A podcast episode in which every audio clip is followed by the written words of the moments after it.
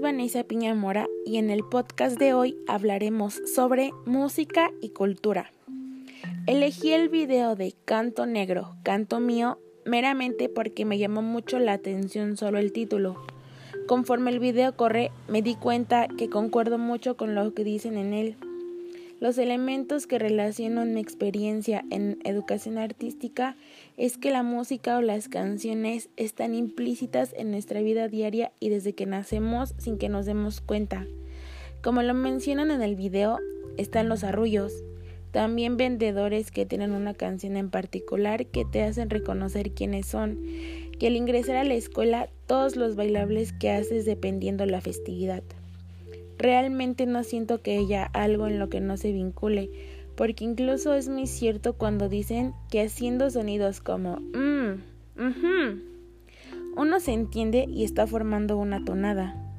Entre la música y la cultura existen demasiadas relaciones. Se me viene a la mente el recuerdo del grito de este año. Hubo un momento en donde se puso la música típica de cada estado.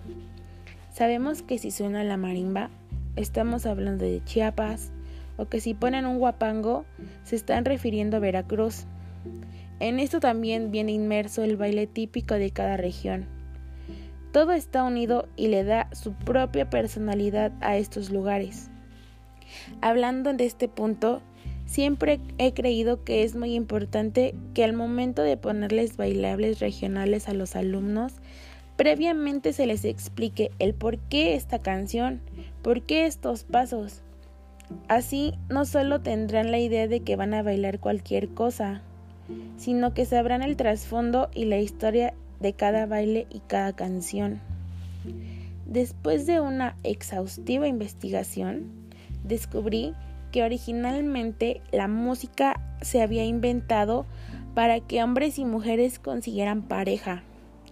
También se comenta que se usó como un aglutinante social.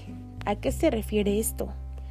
A que con la música los individuos se empezaran a relacionar y así sentar las bases de la sociedad. En este punto estoy muy de acuerdo, porque ¿cuántas personas no se enamoran de verte bailar?